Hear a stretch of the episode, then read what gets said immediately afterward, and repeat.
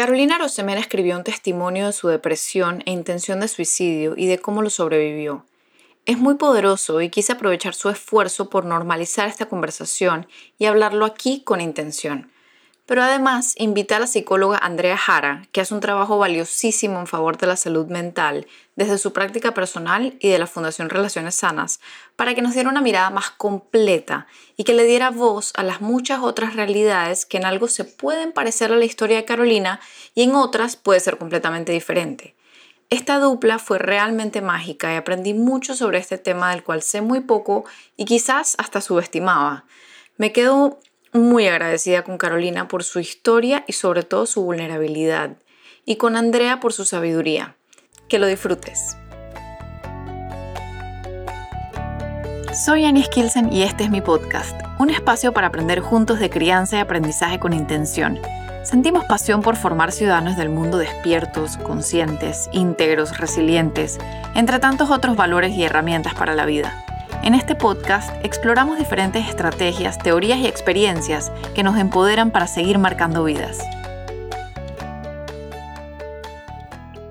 Bueno, comenzamos mi primer episodio de tres. Estoy muy emocionada porque conmigo tengo a Andrea Jara, que es psicóloga clínica, trabaja en clínica privada con niños, adolescentes y adultos es miembro de la, de la, Fundación Relaciones Sanas y miembro del faculty del Instituto Internacional de Psicoterapia Panamá. No hay quien más perfecto para este rol. Yo la invité a este podcast que quería hacer con Carolina Rosemena sobre un artículo que ella escribió sobre su experiencia, es un testimonio, em, y este, este artículo que ella escribió em, se llama Estuvo en la muerte y volvió a nacer eh, y cuenta eh, su historia. Bueno, pero Carolina Rosemena profesionalmente ejerce como abogada y tiene una maestría en Tulane University en energía y medio ambiente, pero aparte de eso, ella lo que nos quiere compartir aquí es su recorrido en la depresión y la historia de cómo ella se dio cuenta de la importancia de recibir ayuda profesional para tener una vida plena. Entonces, recientemente y a partir de su escrito, que está en su blog medium.com, aspira a crear conciencia y romper estigmas de salud mental a través de su cuenta en Instagram vulnerable.mente. Entonces aquí publica historias donde la consigna es permitirse ser vulnerables y compartir nuestras historias. Entonces quiere que todos nos regalemos esa libertad que viene con ser vulnerables y crear puentes. Entonces, conversando con ella, se me ocurrió, porque yo quería incluir en esta conversación una mirada profesional. No siempre mis episodios tienen, o sea, yo he entrevistado mamás, he entrevistado, no siempre tiene esa mirada profesional, pero yo quería darle una voz a todas las otras personas que tienen una experiencia que varía de alguna manera a la de Carolina. Entonces, por eso invité a Andrea em, para que nos cuente a gente como a mí, em, que me interesa muchísimo saber qué otros cues pueden haber o qué otras maneras podemos, de qué otras maneras podemos responder a un llamado de ayuda como el que hizo Carolina. Entonces, bueno, nada, bienvenidas las dos. Em, muchísimas gracias las dos por estar aquí. Estoy fascinada con estar en este grupito de tres. Así que, bueno, bienvenidas. Gracias. Yo también estoy muy emocionada. bueno, em, Carolina, creo que podemos comenzar con que tú nos cuentes Em, un poquito, porque igual tienen que ir a leer el artículo, o sea, eh, perdón, el testimonio, eh, el link está en las notas del episodio, es, es de verdad, de verdad muy bueno, es desde una voz de un ser humano como nosotras tres y como tú que estás escuchando, em, es una voz muy, la palabra es en inglés, relatable, em, y, y lo recomiendo mucho, pero quiero que me cuentes un poco como de de repente, ¿qué te, qué te llevó, sabes, qué pasó antes? Eh, cuéntame un poquito la historia que se nos sale, se nos derrama del, del, del testimonio. Ok, eh, bueno, como, como Ana María dijo, eh, la historia es un poco de mi historia con la depresión. Yo he estado deprimida por, estuve deprimida por 17 años, desde que tengo 13 años, tengo 30. Em, y estuve, pasé por muchas etapas como explico en el, en el testimonio. Em, primero, pues cuando estaba en la escuela y, y, todo eso, era una amargada, horrible. era súper amargada, mis respuestas a todo eran muy serias, o sea, era una niña muy, muy seria. Eh, no, era, no era como, no estaba en silencio, mi respuesta no era silenciosa, que entiendo que eso también es una respuesta a la depresión.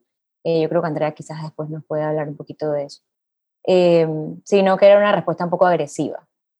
Mi respuesta a mis problemas era mucho más dolorosa, o sea, se sentía, mis amigas también lo sentían más doloroso, más difícil.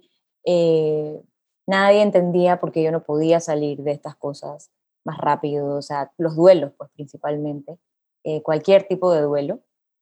Em, realmente eso era, eso, eso era para mí de lo más horrible, quedarme, que si me pasaba algo malo, yo me quedaba en ese sufrimiento por siempre, o sea, era eterno eh, no, no había forma de sacarme eso de encima. Pero bueno, eventualmente tuve una historia tragiquísima eh, con, con, con un exnovio y eso como que ya me llevó al último. Además que había renunciado a mi trabajo que amaba con pasión y locura. Y, y en ese entonces, esa fue la historia del 2012, eh, que, que, ahí fue la primera vez que intenté suicidarme. Eso sí que no lo supo nadie. O sea, de que mis papás jamás se enteraron de esto. Mis papás ni siquiera se enteraron que yo fui al psiquiatra, eh, ni que tomé pastillas, ni nada. O sea, lo sabía mi hermana, Ceci, que es protagonista en la historia. Eh, y y dos amigas. O sea, eso no lo sabía nadie. Eh, me daba muchísima vergüenza, eso realmente no fue tan grave em, a la larga. O sea, yo tenía 21 años y me asusté muchísimo después de haber hecho eso. Eh, era horrible, era la primera vez que yo descubría que estaba deprimida, no importa las circunstancias. Esas, cosas si estás mal, estás mal y punto. Em, bueno, eso es lo que yo digo, pues. No sé, Andrea. Sí, Andrea nos podría decir. Bueno, em, sí.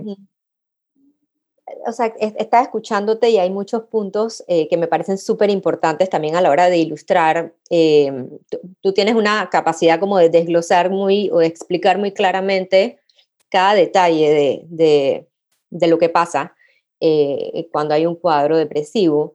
Eh, me llama mucho la atención cuando dices que tú eras siempre amargada, o sea, como que eras amargada eh, eh, desde, desde chiquita, después fuiste creciendo amargada, amargada, es como lo que muchas veces oímos por ahí. Eh, es, es, una frase que me suena también, que escucho de muchas personas refiriéndose a otras personas en el trabajo, a familiares, etcétera, que lo que terminan es etiquetando a la persona e impidiendo que uno pueda ver más allá que hay detrás. Sí. uno de los, de los temas que hay con, con con la depresión, también hay otros cuadros, no solamente eh, la, depresión no es lo, único que afecta a un individuo o que puede poner en riesgo a, bueno, que haya alguna ideación suicida, eh, pero en este caso estamos hablando de, depresión. Muchas veces está la, algunas personas tienen esta idea como que una persona deprimida es una persona que siempre tú ves triste, que solamente ves acostada, que, o que la ves llorando todo el tiempo. Y hay otro otros síntomas que son típicos de la depresión que no podemos ver al simple vista cuando vemos la, cara de un individuo. Eh, y muchas veces detrás de la rabia y la irritabilidad eh, se puede esconder mucha tristeza y se puede esconder mucha ansiedad también. Eso me pasó a mí en un momento de mi vida. Recuerdo muy específicamente mi amiga Mafa cuando me decía, tú dices la palabra odio muchísimo. y entonces eso me hizo como que ¿sabes? Como que identificar ese nudo como de enojo permanente, como odio tal cosa, odio lo otro, como que ahora que lo dices, eh, sí fue algo que, o sea, poder verme desde afuera como alguien que está enojada todo el tiempo me ayudó muchísimo. Y sabes que ahora que tú dices eso, yo me acuerdo una vez que estaba en la escuela, me acuerdo perfecto, una, una chica de una, tres años más arriba que yo, que era, estaba en la promoción de una de mis hermanas y yo estaba en un pasillo por ahí caminando y ella me agarró y me miró y me, dijo como que, ¿por qué siempre tienes la cara así? Siempre tienes la El cara ceño fruncido. Ajá, amargada, amargada. No entiendo por qué. Y en verdad eso a mí me choqueó tanto porque a mí, además no, no, era ni siquiera mi amiga. Y eso siempre me quedó. O sea, me acuerdo hoy en día, la esposa se llama Lucy Lay. Ella, si lo escuchara, ella no se va a acordar jamás de esto, pero eso a mí me marcó, total. Claro, y, creo que... Perdón que te interrumpa, pero solo quería agregar que para mí fue muy, y me, me impresionó mucho lo que tú dijiste, Andrea. Quiero rescatar ese punto sobre lo de las etiquetas. Y a mí me encantó que mi amiga no me dijo, eh, estás todo el tiempo amargada, qué pereza contigo. Ella nada más resaltó, dice muchísimo la palabra odio. Entonces, a veces cuando una persona está sumida en su, en su, muchas veces cuando uno les trata de poner etiquetas, agrava la situación. O sea, me, parece a mí y te quiero, quiero que continúes porque está espectacular lo que estabas diciendo. Em, pero me, o sea, mirando hacia atrás, eso fue mucha ayuda, que me, o sea, que me hiciera evidente lo que estaba ahí sin juzgar y sin etiquetas. No, porque tu amiga lo que hizo fue invitarte a mirar adentro, sin juzgarte. O sea, no fue como un ataque, no fue una etiqueta, eh, yo, creo que a veces cuando etiquetamos o reaccionamos lo que hacemos es que ya eh, eh, decimos algo y como que ponemos un punto final a esto, que es lo mismo que pasa cuando decimos es que quiere llamar la atención. Em, pero cuando alguien te dice, oye, he notado que has estado diciendo mucho la palabra odio últimamente, o, qué será lo que te tiene tan brava, o no sé si te has dado cuenta que últimamente una frase que, un término que se usa mucho es hater, estás como super hater últimamente, qué es lo que, lo que está pasando, hay algo que te tiene triste, eso invita primero a que la persona se dé cuenta, porque muchas veces nosotros mismos no nos damos cuenta cuando estamos de esa forma y a veces con, con que alguien te haga esa pregunta ya hace un cambio porque te invita a mirar adentro y a la vez te, te invita también a compartir lo que tú estás sintiendo y a no sentirte sola.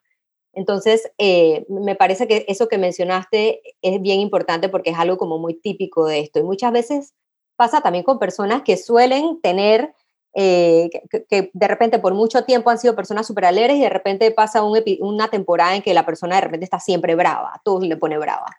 Em, y probablemente los problemas que están alrededor, digo, hay, hay, todo tipo de casos, pero puede ser que sean los mismos con los que has, has lidiado en otro momento, solamente que cuando tú no te sientes bien, el problema se siente mil veces más grande, porque es como, como que las herramientas que usabas antes y te funcionaban ya no son suficientes. Entonces, eh, yo creo que eso también es, es importante resaltarlo también. Si en algún momento uno siente que todo lo que uno hacía antes ya no está funcionando, eso puede ser una señal de que es una, un momento de buscar ayuda. Y, y otro, otra cosita que quería rescatar también cuando mencionaste desde los 13 años, eh, ese me parece un dato importante también porque eh, yo, yo pienso que vivimos en una sociedad donde estamos como muy acostumbrados a buscar ayuda cuando las cosas ya se salen de control, porque nos han educado así, no es culpa de nosotros, es lo que hemos venido escuchando, ya hay que ir al médico cuando ya tienes la infección fuera de control, cuando ya no puedes caminar, te vas a revisar la espalda, pero cuando, cuando tu cuerpo te empieza a dar esas pequeñas señales, las ignoramos porque tenemos que funcionar, tenemos que seguir, tenemos que producir, tenemos que hacer miles de cosas a la vez y entonces lo que terminamos es callando esas señales. Y algo que yo quiero, un mensaje que quiero dejar aquí es que si algo ocupa mucho tu mente, eh, si tú te vas a dormir y algo se cruza por tu mente, aunque para los demás pueda ser algo que no, no tenga gran importancia, si para ti lo es, es una razón suficiente para buscar ayuda, porque todos tenemos derechos a sentirnos, derecho a sentirnos en paz, a, sentir tranquilidad, pero a veces no se, no se puede, es muy difícil y de repente lo que para otra persona no es tan importante, para ti puede significar el mundo, porque em, hace un rato también tú conversabas, por ejemplo, los, los problemas, la forma en la que las amistades manejan algunas situaciones. Por ejemplo, una amiga mía puede manejar una ruptura amorosa de repente de una forma más calmada y de repente para mí, es, a mí se me mueve el mundo, se me mueve el suelo cuando, cuando atravieso por una situación similar. similar. La historia de mi amiga y la mía son completamente distintas, nuestras historias de infancia son completamente distintas. Entonces, puede ser que esta historia me está moviendo, me está tocando a mí algún botón especial e importante, significativo de mi historia, y de repente esta otra persona tiene un poquito de otras herramientas porque no tuvo de repente alguna situación que yo atravesé. Entonces, sí quiero como dejar claro que en verdad nada, o sea, no hay problema que sea tonto. Si para ti ocupa tu mente, es importante y es una razón para buscar ayuda y eh, también creo que es valioso poder buscar la ayuda de manera preventiva, no esperar a que las cosas se, se salgan de control. Eh, siempre yo sé que es difícil, es difícil revisar las, cosas que nos ponen tristes, que nos ponen bravos. Eh, es, una inversión también de tiempo, económica, pero al final si tú inviertes en tu salud mental, estás invirtiendo en tu vida entera, porque si tú estás bien, tú puedes producir mejor en tu trabajo, tú puedes ser mucho mejor, te puede, puedes desarrollar relaciones mucho más sanas con las personas que están a tu alrededor. Entonces, al final, de alguna forma, afecta eh, de manera positiva todas las líneas de tu vida. Vivir una vida plena. O sea, es que al final del día, ahora me estaba metiendo mucho, y es el episodio de la semana pasada, les quiero hacer la cuña porque de verdad que es un episodio espectacular y eso lo que hablamos es como de, de nuestra naturaleza cíclica y del divino masculino y del divino femenino y cómo le ponemos tanto énfasis al producir, producir, producir. Mira que para poder, Andrea, me imagino que ya tú lo tienes en tu chip, que para poder convencer a una persona de que busque ayuda, tienes que meter que va a ser más productivo en su trabajo. O sea, es que increíble que a ese punto hemos, hemos llegado. O sea, y, y, y, no es así. Y entonces, una herramienta que a mí me ha funcionado muchísimo y la quiero compartir y quiero dejar este tema aquí porque fue lo que se habló en el episodio de la semana pasada, pero los quiero invitar porque me parece relevante, es el tema de cómo mujeres, eh, que no todas las escuchas son mujeres, pero, pero igual invito, porque la mayoría sí, eh, somos cíclicas. Entonces, cuando algo que me ha cambiado la vida ahora es comenzar a llevar un journal de mi ciclo y de mi, y, de, y de mi estado emocional y de mi estado de cuánto como, de cuánto compro, de cuánto, eh, de, cuánto produzco, de cuánto duermo, de cuánto todo, de acuerdo a mi ciclo. Y he aprendido tanto sobre mí y creo que eso también puede ser una herramienta para uno ir entendiendo como que, ah, no es que estoy amargado porque porque, porque me viene la regla o porque estoy en la etapa premenstrual, no, o sea, estoy así todo el tiempo, o sea, entonces puedo verlo en mi, en mi ciclo, en mi diario, en mi, o sea, y bueno, esa es parte de vivir con intención, ¿no? O sea, yo lo promuevo muchísimo el tema del journaling, o sea, de bajar a papel las emociones y eso que dice Andrea, pues sería espectacular. Em, Sabes, a mí me sacó una, mi, mi última depresión postparto, me sacó el journaling, me sacó bajar las cosas a papel. Eh, porque, porque uno lo, lo puede ver. O sea, eh, se, hace, se vuelve esa amiga que te dice, dices mucho la palabra odio. Tienes el ceño fruncido todo el tiempo. Pero quiero que continúes, Carolina. Eh, entonces, diciendo eso, este, iba a comentar, yo, o sea, yo, o sea, una cosa extra, ¿no? Pero yo uso Flow, este app, no sé si se dan cuál es. Sí, em, yo uso uno que se llama Clue. Ok, bueno, entonces en Flow hay una parte Tú tienes todos los días que apuntar como que tus síntomas de todo, físicos, emocionales y de todo. Y es muy fácil de usar, es súper rapidito, o sea, lo haces en un minuto, llenas todo. Y en verdad antes, o sea, yo lo uso hace como de un año para acá. Todo ese año anterior, todos ese año, casi todos los días, mis, mis síntomas emocionales eran lluvias, eran lluvias y cosas por el estilo. Ahora ahora es soles, arcoíris, o sea, porque ellos lo dibujan, tienen unos dibujos. Sí, sí. Entonces, ahora es energetic, happy em, y otras cosas, ¿no? Entonces, eso para mí es muy impresionante hoy en día verlo. Eso, o sea, eso nada más es lo que mismo que estás diciendo, pues, para poder verlo, verlo, verlo para atrás, porque uno se le olvida. Em, para mí eso es una, una evidencia de que en adelante que cuando vuelva a tener un bajón, que probablemente lo vuelva a tener, porque yo soy depresiva y punto se acabó, em, yo voy a poder ver para atrás y ver que en estos tiempos en que me fue muy bien con la medicación y con la terapia y con todo, yo pude estar muy bien, muy feliz, muy energética, muy trabajadora, producir muchísimo más. Eh, eso, de, eso de, lo que estaban diciendo de la producción para mí también es muy impresionante. Esa es mi manera también de persuadir a la gente mm. de, que, de que busquen ayuda, porque yo lo estoy viviendo.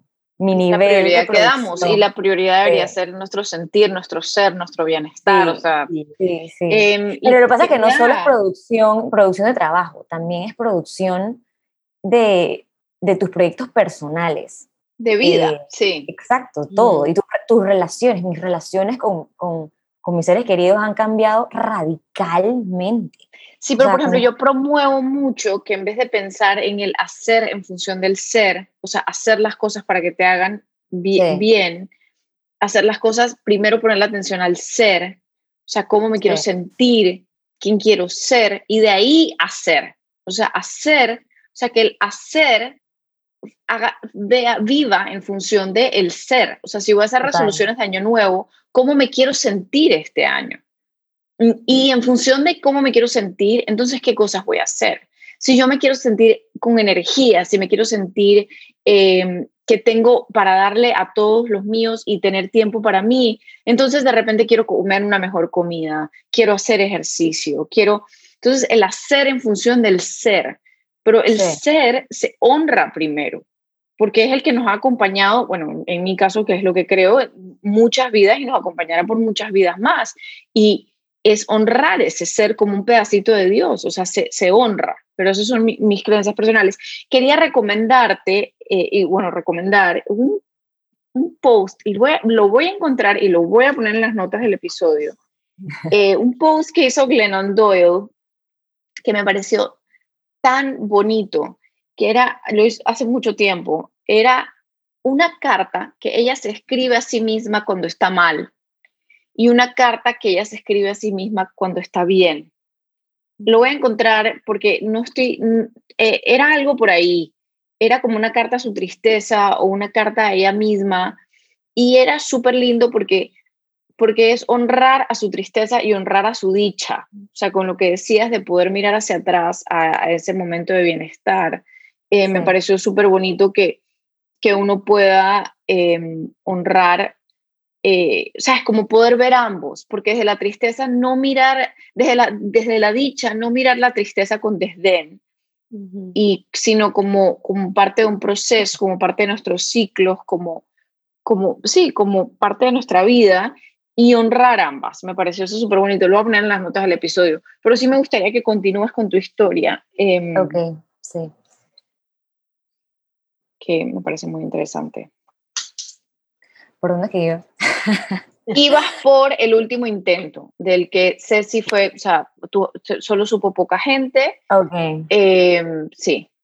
Sí, bueno, yo me fui, o sea, como les dije, me fui a donde mis tíos, realmente eso no me ayudó, o sea, pasé tiempo con mis tíos, una delicia, pero, pero realmente a nivel eh, emocional no me ayudó en nada. Yo creo que regresé peor.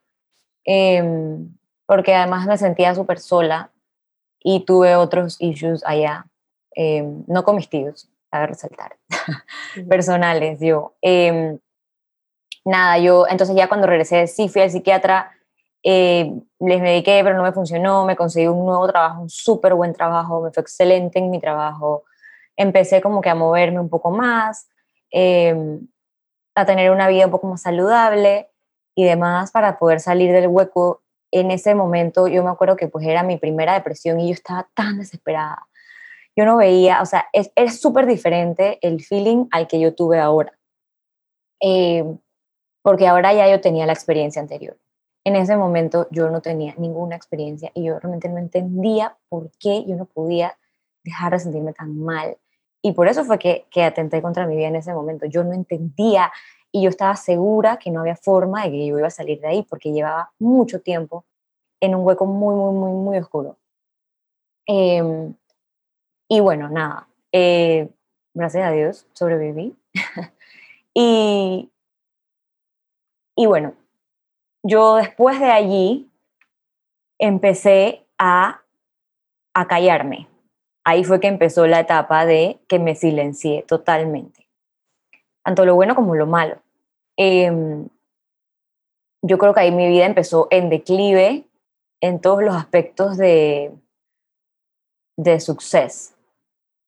Em, o sea, yo en, el trabajo era, bueno, para mis estándares, yo sentía que yo era mucho más tranquila, mucho más callada, menos como que entrona, menos tratando de, de meterme en deals importantes, nuevos. Eh, tenía menos confianza, básicamente. Tenía mucho menos confianza y es un poco con lo que Andrea dijo ahorita, que, que me hicieron sentir tan mal. Obviamente no es intencional, ¿no? Pero me hicieron sentir tan mal por cómo me sentía que yo empecé a sentir vergüenza y empecé a darme cuenta que yo no, no podía ser así, que no iba a ser aceptada. Em, y entonces esa fue la, la reacción, silenciarme. Y yo he estado silenciada, yo siento que hasta ahora. Eh, eh, realmente era bien triste. Yo me di cuenta de muchas cosas que había hecho de, de, niña, de más, de más joven.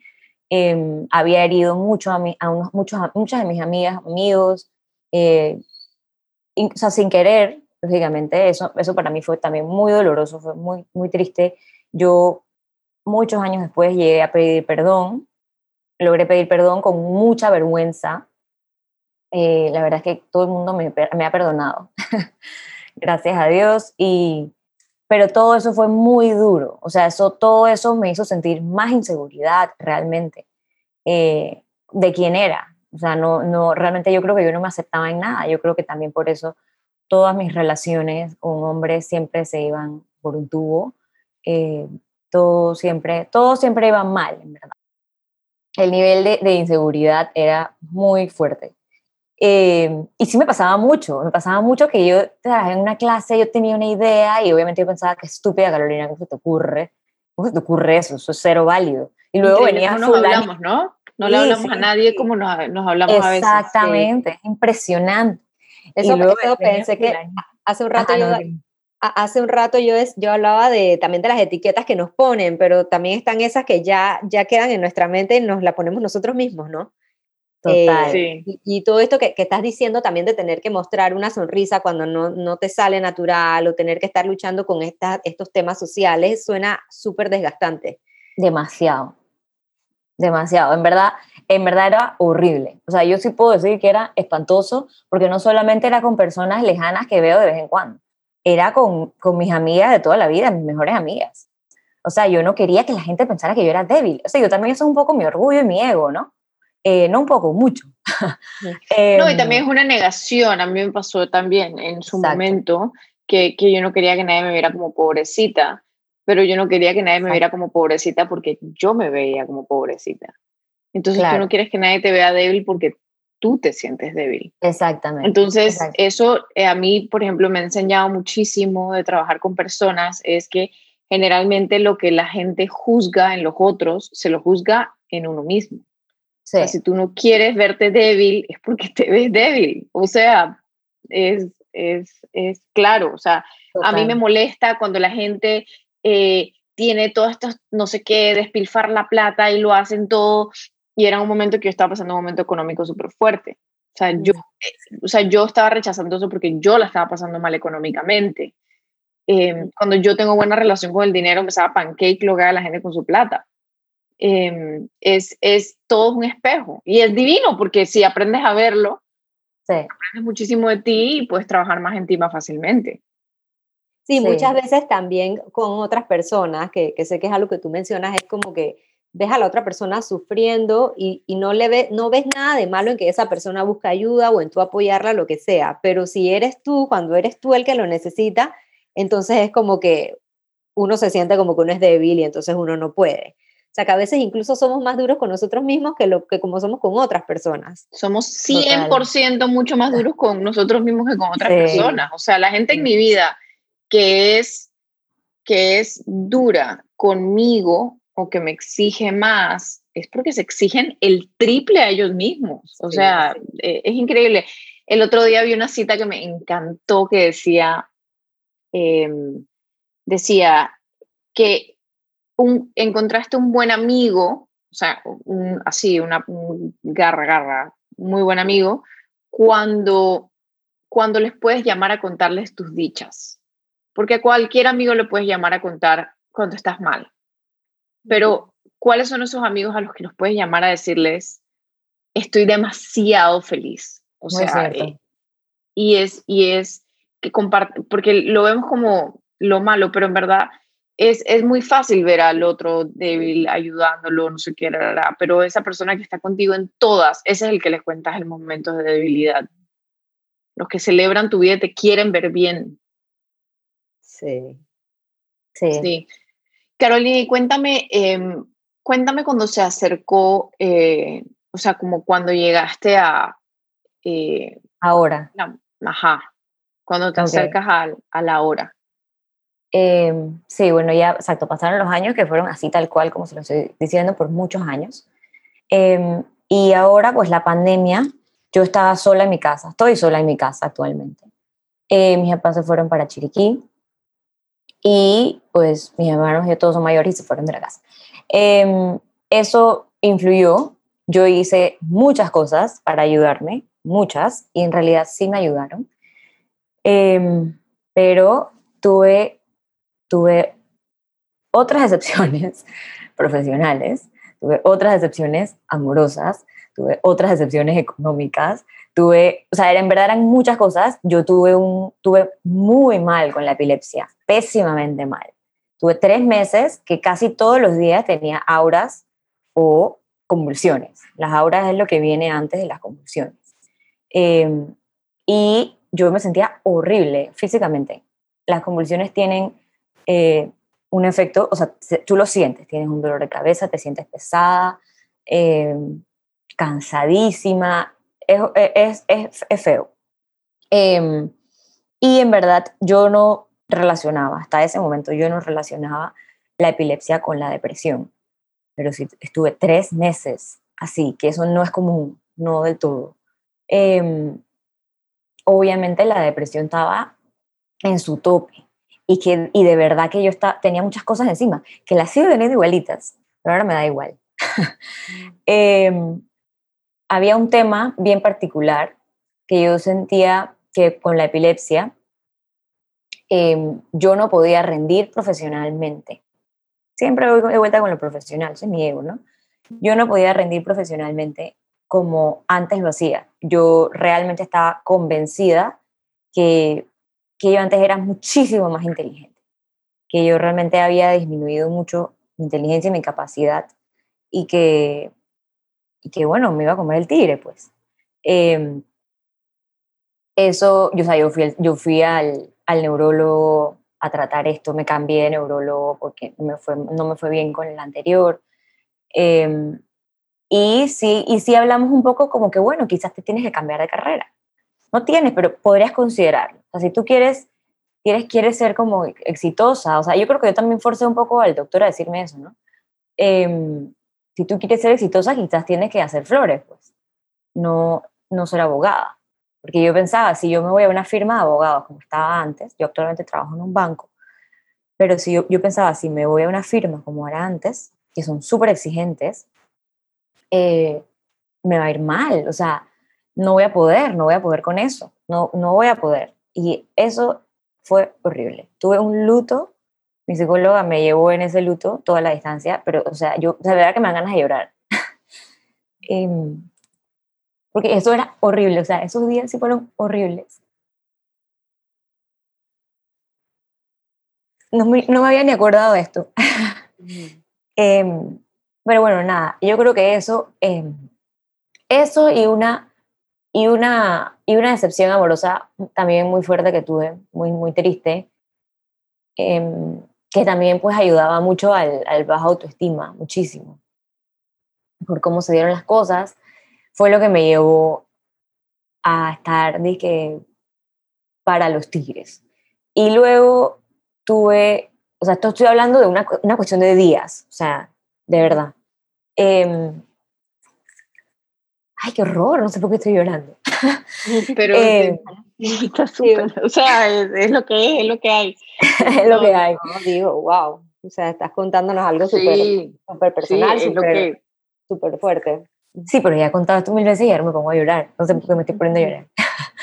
eh, nada, eh, sí, exacto. Eh, es que estoy como acordándome exactamente cómo me sentía.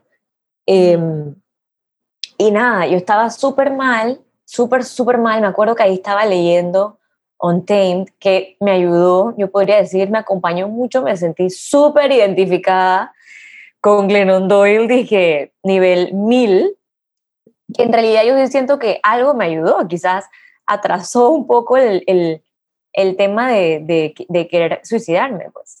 Eh, y, y yo y yo tuve, los últimos días, dije, dos días antes, yo tuve un, una revuelta emocional con unos temas de infancia eh, que salieron a colación, que habían salido a colación en terapia y que con eso había entendido pues, algunas cosas, pero se revolvieron mucho y ese no era el momento para revolverse, obviamente. Em, cabe resaltar que hasta, hasta con mi psicóloga yo disimulaba. O sea, yo disimulaba. O sea, yo podía contar cosas terribles y morirme de la risa. Pero, o era una risa como nerviosa, pero, pero me reía, o sea, así de anormal. Em, ya después así no aguantaba y así lloraba, pero yo me aguanté mucho, mucho, mucho. Para no, lo que tú dices, para no parecer frágil, porque yo sentía que lo era. Em, y, y nada, tuve estos, estas revueltas familiares, que, de, recuerdos familiares que para mí son los, o sea, uno de los recuerdos más horribles de mi infancia, el más horrible, no lo de los más, el más horrible de mi infancia que se revolvió y estuve totalmente descompuesta. Em, yo estaba en Boquete con mis papás que lo fui a visitar por primera vez después de muchos meses. Y, y me fui de Boquete sintiendo que necesitaba llegar a Panamá a mi espacio. Em, y cuando llegué a Panamá, me peleé con dos de mis mejores amigas, que son las que me han estado acompañando en verdad en todo el proceso. Porque en verdad ellas ya no aguantaban más. Y ellas no sabían lo que me estaba pasando. No lo entendían. Y, em, y para mí esa pelea fue terrible. O sea, yo sentía que no tenía a dónde ir. Em, y entonces... Desolación. Total, o sea, yo sentía como que todo esto es un desastre y para colmo me siento súper sola. Em, y ellas eran siempre como que a donde yo iba a buscar esa ayuda. Em,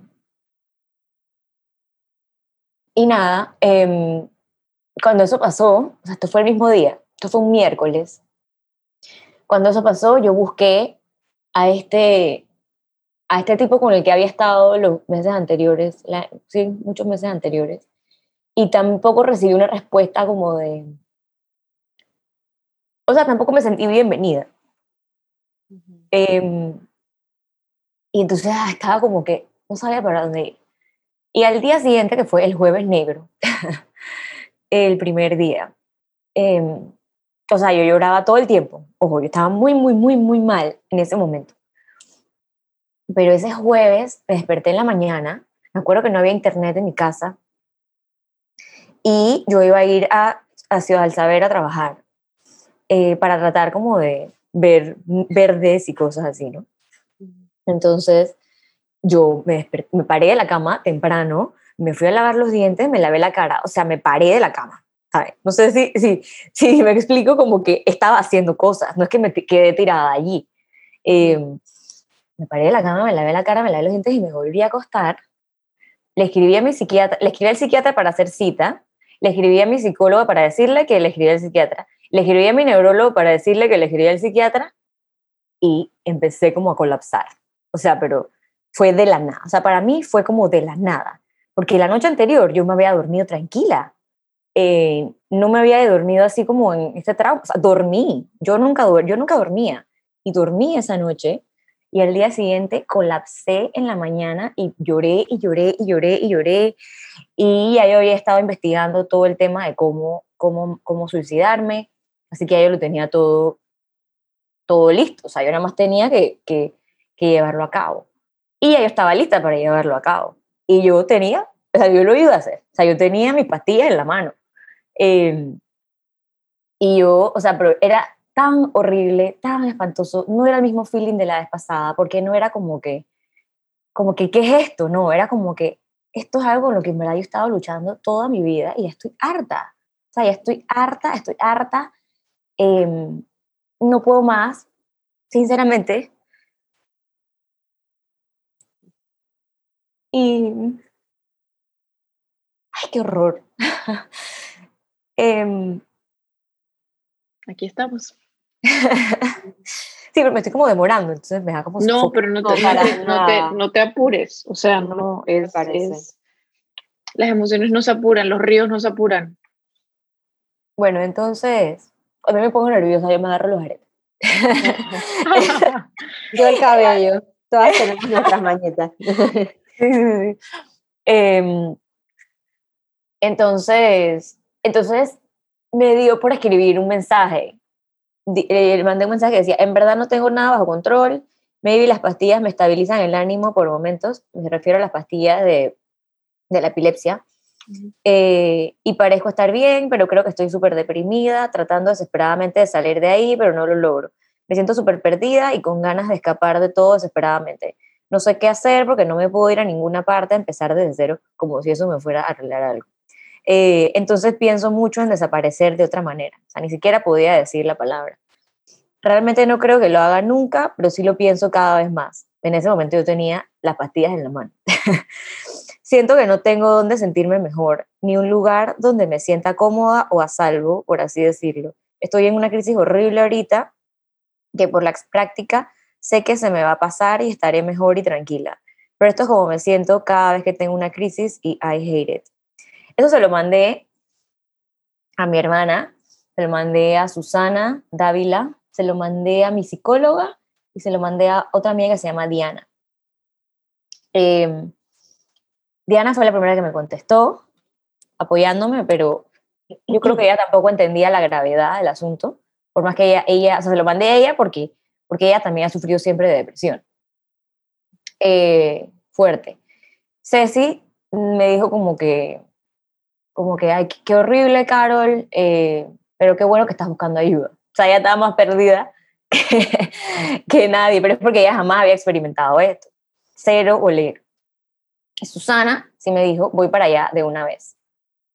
Eh, y ella me llamó eh, y yo, o sea, yo lloraba desconsoladamente, horrible. Yo creo que yo nunca lloraba en las mañanas, eso sí que no.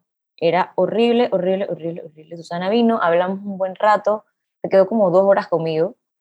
Em, y ya luego se fue, pero yo, o sea, estaba más tranquila, pero, pero estaba igual. O sea, ya me bañé, me vestí, me fui para la ciudad del saber y obviamente no trabajé absolutamente nada. Diana, mi amiga, me dijo como que me dio una idea de que me fuera a, a Venado sola, a una playa, me dijo, vete como a una playa. Mí me pareció una idea fantástica, porque yo no quería hablar con nadie, no quería estar con nadie, y yo, yo soy muy complaciente, pero ni así quería estar con nadie, ni ser nice con nadie. Yo no quería, no recibía ni transmitía. Y yo, ese mismo día, pedí mis vacaciones. Eso fue lo que hice en Ciudad del Saber. Pedí mis vacaciones de una vez que empezaban que al día siguiente, una cosa así. En la oficina sabían que yo estaba muy mal con la epilepsia, así que obviamente fue, dije, vaya con Dios. Em, reservé el hotel, lo pagué, o sea, tenía todo listo para irme. Yo me iba a ir desesperadamente, estaba segura, voy a, voy a ir en caballo, voy a estar sola, voy a comer. A mí me encanta estar sola voy a comer sola, voy a ir a la iguana. O sea, yo tenía todo mi plan que en verdad me daba como una gotita de esperanza. Pues. Eh, entonces, nada, ese día, ese jueves, pues yo terminé toda la noche llorando, el día siguiente, o sea, yo, yo no paré, o sea, desde el jueves en la mañana, yo no paré de llorar hasta el, hasta el lunes en la noche, pero no paré, o sea, no paraba de llorar. O sea, yo me despertaba en la noche, porque yo siempre me despertaba en la noche y lloraba. O sea, no paraba de llorar, era una cosa espantosa. Em, y bueno, nada, de ahí fue que empezar, empezó todo el proceso. Susana llamó a Ceci y le explicó la realidad, la gravedad. Después Ceci habló con otra amiga de ella que, que, tiene mucha experiencia con esto y ella le dijo, tú no la puedes dejar sola, tú la, tienes que estar con ella todo el tiempo, ella tiene que ir para tu, casa, no sé qué, eh, yo tuve, yo me fui para casa de Ceci después de que ella me rogara que me fuera para su casa el sábado, yo me iba a ir a un hotel. Yo me quería ir a un hotel porque yo quería estar sola y mi hermana, que es doctora, que vive en Chitré, venía para Panamá y yo no quería estar con ella, no quería estar con nadie. Pero Ceci eventualmente me convenció de fuera para su casa. Y cuando yo llegué a su casa, o sea, para que entiendan cómo era esto de grave, ¿no? Yo llegué a su casa, yo obviamente estaba llorando, y cuando yo abrí la puerta, Agustín, mi sobrino de 11 años, me dijo, dije, porque a mí me iban a, Agustín lo mandaron a la casa del amiguito, para que yo pudiera dormir en su cuarto. Y el tipo me dice, dije, o sea, que te estorbo. Y obviamente yo me sentí horrible. O sea, me lo dijo de relajo, me lo dijo full de relajo, pero yo me sentí fatal, me encerré en el baño, me puse a llorar. Él me fue a pedir perdón y cuando ellos se fueron de la puerta del baño, yo agarré mi maleta y yo me escapé. Rafa, el esposo de Ceci, o sea, por un pelo no me ven, por un pelo, un pelo no me ven. él me vio cuando estaba cerrando la puerta obviamente él, no me, él es demasiado proper, él no iba dije, a taclearme. Así que él fue y le dijo a Ceci, y Ceci corrió, yo estaba desesperada esperando el elevador para bajar. Y Ceci corrió y se montó conmigo en el elevador, y eso era, o sea, eso fue un momento bien, bien horrible, en que ella me estaba tratando de convencer de que me quedara. Eh, gracias a Dios lo hizo, porque yo estoy segurísima que yo esa noche me hubiera matado en el, hotel. Entonces, pero no me cabe ni una duda, ni una, ni una, ni una. Em, y bueno, me quedé en su casa y, y de ahí ya me quedé por tres semanas. Desde ese día me quedé por tres semanas. Ahí fue que después yo fui a trabajar. Exactamente. Pero el, el, lunes, el lunes después de eso, o sea, para que vean lo loca que yo estoy, ¿no? No, no loca, pues, pero cómo, cómo es el, el, el disimular. Yo el lunes me paré, me bañé, me hice blower, me puse maquillaje en la cara, Y me fui a la oficina. En la oficina me sentía horrible. En el camino a la oficina lloré toda la distancia. Llegué a la oficina y me metí al baño y seguí llorando. Trabajé, hice tres cosas y me fui porque tenía que dejar unas cosas listas antes de irme para la vacación esa a la que me iba, que no me dejaron irme. Em, y, y ya me acuerdo que me monté al carro y empecé a pasear por Panamá escuchando una canción de Laura Pausini que hoy en día escucho y me pongo a llorar automáticamente. Eh, yo nunca escucho a Laura o sea que fue súper raro. Em, pero ahí fue que Ceci me llamó y ya me regresé a su casa y demás. E, el resto es la historia que está en, en, en, el, escrito. En el testimonio. Andrea, ¿tienes algo que nos puedas, em, que nos pueda iluminar, que nos pueda, eh, como para ir cerrando, eh, que nos cuentes un poco eh, cómo podríamos, o sea, si nosotros fuéramos, número uno, gracias Carolina por tu historia, o sea, no solo, por, no solo en este podcast, por haberla escrito, por estar aquí, por haber, o sea, por todo lo que hubo complicidad del universo para que estés aquí contando tu historia. Em, entonces, primero y principal, gracias. Em, y, y, y, bueno, gracias Andrea porque nos puede también dar una mirada de, o sea, una mirada un poco, o sea, como de bird's eye view de, de, de esto que le pasó a Carolina. Bueno, yo, yo pienso en muchos, muchas, muchos detalles importantes. Número uno, que entendamos que una persona que llega a pensar en, suicidio no, no, o sea, esto no es una idea que se tiene de ya para allá. La persona ha venido sufriendo por mucho tiempo y hay estudios que muestran que la persona ha estado sufriendo por un mínimo de tres meses. Es, no es solamente un mal día y estar triste, es un sufrimiento constante. Y el ser humano va a agotar todos sus recursos antes de llegar allá. Pero hay veces que ya se han usado todos los recursos y se siente que no es suficiente. Em, la persona que contempla el suicidio o que, o que muere de suicidio eh, no quiere acabar con su vida, quiere acabar con su dolor. Eh, yo creo que es por eso que es, como tan, eso, todo este tema. eso está fuerte. No quiere acabar con su vida, quiere acabar con su dolor. Eso. Quiere acabar con, con, su sufrimiento, quiere buscar un escape, un escape a, a, esta sensación de estar atrapado, a este sufrimiento constante. Como quien está en una tortura y dice, ya mátenme. O sea, es como una tortura, es, es como ese feeling. Entonces, a mí me parece clave en la historia esto de, de, también del mensaje, porque eh, las personas eh, mandan señales. Pueden ser directas, pueden ser un poco indirectas, a veces empiezan a, a, regalar cosas, pertenencias muy, muy personales, muy especiales para ellos, a veces empiezan de repente a mandar mensajes como de que mi sufrimiento se va a acabar pronto, o sea, no tiene que ser directo, pero sí, sí, en este caso fue un poquito más, más, más directo, eh, pero puede ser interpretado de distintas formas por los demás. Lo que yo creo que es importante es que cuando una persona te está hablando de su dolor, es importante escuchar y poder empatizar, independientemente que, que, que tú consideres que lo que está pasando, que por ejemplo, que la, vida, la persona tiene una vida perfecta ante tus ojos o que de repente sus problemas no son tan importantes como para sentirse tan mal, ante tus ojos. Tú no sabes qué estás significando todo esto para esa persona.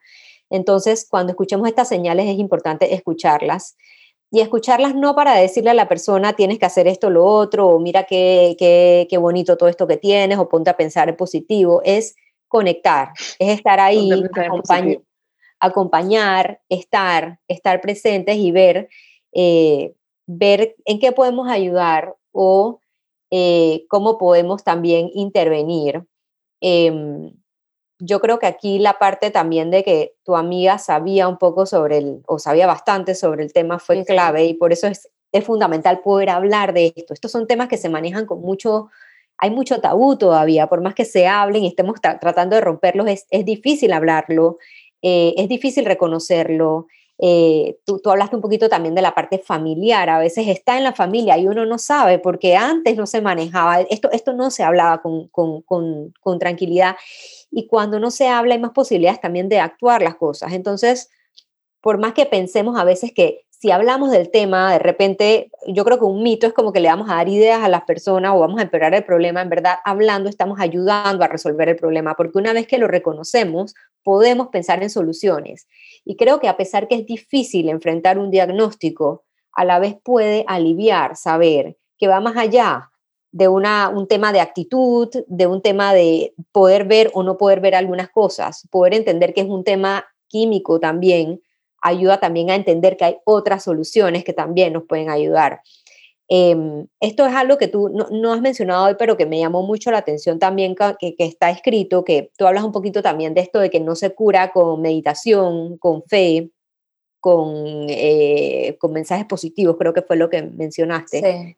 Eh, eso me pareció muy importante porque también, eh, si bien es cierto, es, está probado los beneficios que tiene el ejercicio, la meditación, la nutrición, eh, la espiritualidad, eh, o sea, se ha probado que esto tiene impactos químicos también en el cerebro y te pueden ayudar. No es lo mismo trabajar tampoco de forma preventiva con una persona que de repente está empezando a desarrollar o está empezando a tener alguna dificultad que con una persona que necesita ya de repente algo, eh, sabes, un, un, tratamiento más de intervención que de prevención. Entonces, por eso es importante y sé que tú lo recalcas mucho y es parte de tu, del objetivo del artículo, recalcar la importancia de buscar la ayuda profesional también, porque una persona idónea puede evaluar caso por caso, porque no todos los casos son iguales, no todos los niveles son iguales. Eh, entonces es importante también e, entender un poco cuál es, de qué se trata lo que está pasando con esta persona para ver cuál es el tratamiento que necesita esta persona intervenir de la manera adecuada. Porque si se utilizan herramientas que no son las adecuadas para el caso, eh, también se puede aumentar el sentimiento de fallo.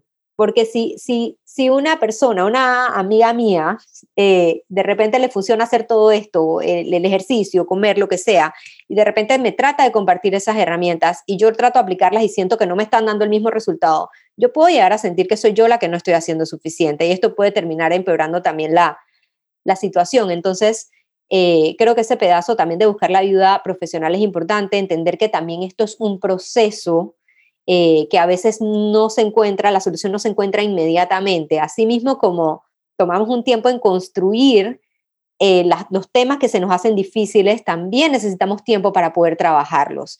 Y hay heridas que son muy fuertes que a veces no, no es que se terminan de ir del todo, pero aprendemos a vivir con ellas y aprendemos a hacer que no controlen nuestra vida. Entonces, eh, yo creo que la parte también de la paciencia es importante. Eh, si de repente nosotros, alguien ha llegado a nosotros, eh, nos está enviando estos mensajes o, estamos viendo actitudes que nos preocupan y no sabemos cómo manejarlos, de repente nos ponemos muy bravos. A veces nos ponemos bravos cuando nos asustamos, eso lo, lo hablamos en un principio, es muy doloroso y asusta mucho, da terror pensar que alguien que tú quieres puede estar pasándola muy mal. Entonces, a veces esta reacción de desconectarnos o de ponernos bravos y regañar a la persona puede ser una, un intento también de calmar nuestra propia ansiedad o de no querer ver esto que es muy doloroso para, para nosotros.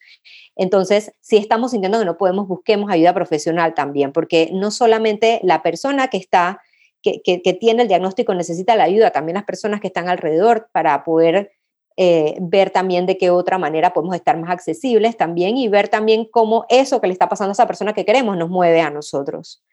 Pero, pero sí, creo que quiero dejarlos también como nuevamente con este, romper este mito también de eh, el que pide ayuda solo quiere llamar la atención. Cambiemos la frase solo quiere llamar la atención por ¿por qué será que quiere llamar la atención? Porque ¿Para qué? ¿Por qué? ¿Para qué? porque porque, porque él, él, quiere llamar la atención, es como que, como decía en un principio, ponen un punto final, se acabó, ya cerramos el espacio para entender, para pensar. El para qué, el por qué nos invita a pensar qué hay detrás y de verdad que poder sentir que tú puedes hablar con alguien y que puedes eh, y que lo que tú estás sintiendo es válido y que tiene una causa, alivia un montón. Eh, alivia un montón. Así que bueno. Me gustaría agregar dos cositas eh, que creo que son importantes por lo que estado hablando con las personas. Eh, uno, que cuando yo estaba bastante mal los meses antes y una amiga se dio cuenta, eh, ella me dijo, ¿por qué no vas al psiquiatra? Yo le dije, yo sé que tengo que ir al psiquiatra, pero no tengo plata y no es mi prioridad ahorita mismo. Ya suficiente con que esté yendo al psicólogo. Ella me dijo, pero yo te lo pago, whatever. Le dije, no, no, no, no, no, ya. Si yo hubiera ido al psiquiatra en ese entonces, nada de esto hubiera pasado. Ese es el punto número uno, ¿ok? y el punto número dos es que mi proceso fue fantástico, porque todo se hizo perfectamente bien, pero no todo el mundo tiene ese proceso. O sea, yo creo que hay muchas personas que quizás me leen y pensarán, eso no es así. Bueno, no sé si alguien piensa eso, pero, pero yo pensaría, pues, como que quizás alguien piense que eso no es así porque en su experiencia no se ha dado así, porque ha tomado las medicinas y no le ha ido bien, porque se ha tomado mal las pastillas, porque no ha reposado, porque no ha hecho todo lo que yo hice. O sea, yo, me, yo estuve en rehab. O sea, yo me encerré en la casa de mi hermana por tres semanas, que fue súper difícil, en verdad fue súper difícil. Yo estuve en reposo total. Yo no iba ni a la esquina. Bueno, fui al súper un par de veces y fue horrible. Pero yo estaba encerrada, acostada, viendo series ligeritas. O sea, era a propósito. Yo no podía ver nada, ningún estresor, tomando mis pastillas religiosamente a la misma hora todos los días. ¿Ok? Fue perfecto el proceso. Y por eso que Es que si la gente lo viera como una enfermedad, es que eh, todo el tema de, de la conciencia es, si te dicen que tienes diabetes, te tomarías tu insulina, cuando te tomarías la temperatura, comerías las cosas que son, o sea, pero porque son enfermedades emocionales, no sé si estoy usando los términos correctos, estoy segura que no, pero porque son cosas emocionales, las, las escrachamos por debilidad o por lo que sea, pero hay que meterse en el chip. Hace poco estuve también tratando de apoyar a alguien que tenía, o sea, tratando de lograr que fuera un psiquiatra y que considera la ayuda, porque era, o sea, me estaba dando todas las alarmas, o sea, me estaba diciendo todas estas cosas que tú estás diciendo. Yo no soy psiquiatra, o sea, lo que quería era que fuera un psiquiatra, porque yo no le podía dar esa ayuda yo le trataba de decir, imagina, porque él, me decía, es que soy débil, soy débil, soy débil. Le decía, pero ¿qué pasa si yo te dijera que tú tienes diabetes? ¿Qué harías? ¿Irías al médico? O sea, hay una situación, hay que buscar ayuda. Y bueno, buscó ayuda y hace, gracias a Dios, hace un, dos semanas me escribió para decirme que ya salió y que está dichoso y que gracias y que no sé qué, que ta, ta, ta, pero lo difícil fue convencerlo de que era, de que era comparable a un diagnóstico físico. Que yo creo que, tenemos que tenemos que aprender a poder pedir y recibir la ayuda también, sin sentirnos, o sea, buscar y pedir ayuda no te hace débil, te hace usar las herramientas que existen, que se han creado y para eso estamos las personas que hemos estudiado para, para trabajar con esto. Es como lo que tú dices, si te duele la cabeza, tú buscas una solución. Si, si tienes que tienes algún tema médico, lo buscas. Pero cuando es un tema emocional, a veces se nos hace muy difícil o nos da miedo como depender de esta herramienta para poder seguir adelante. Pero si es algo que te hace bien y que necesitas, ¿por qué no usarlo? Si en verdad todos merecemos estar en, estar en paz.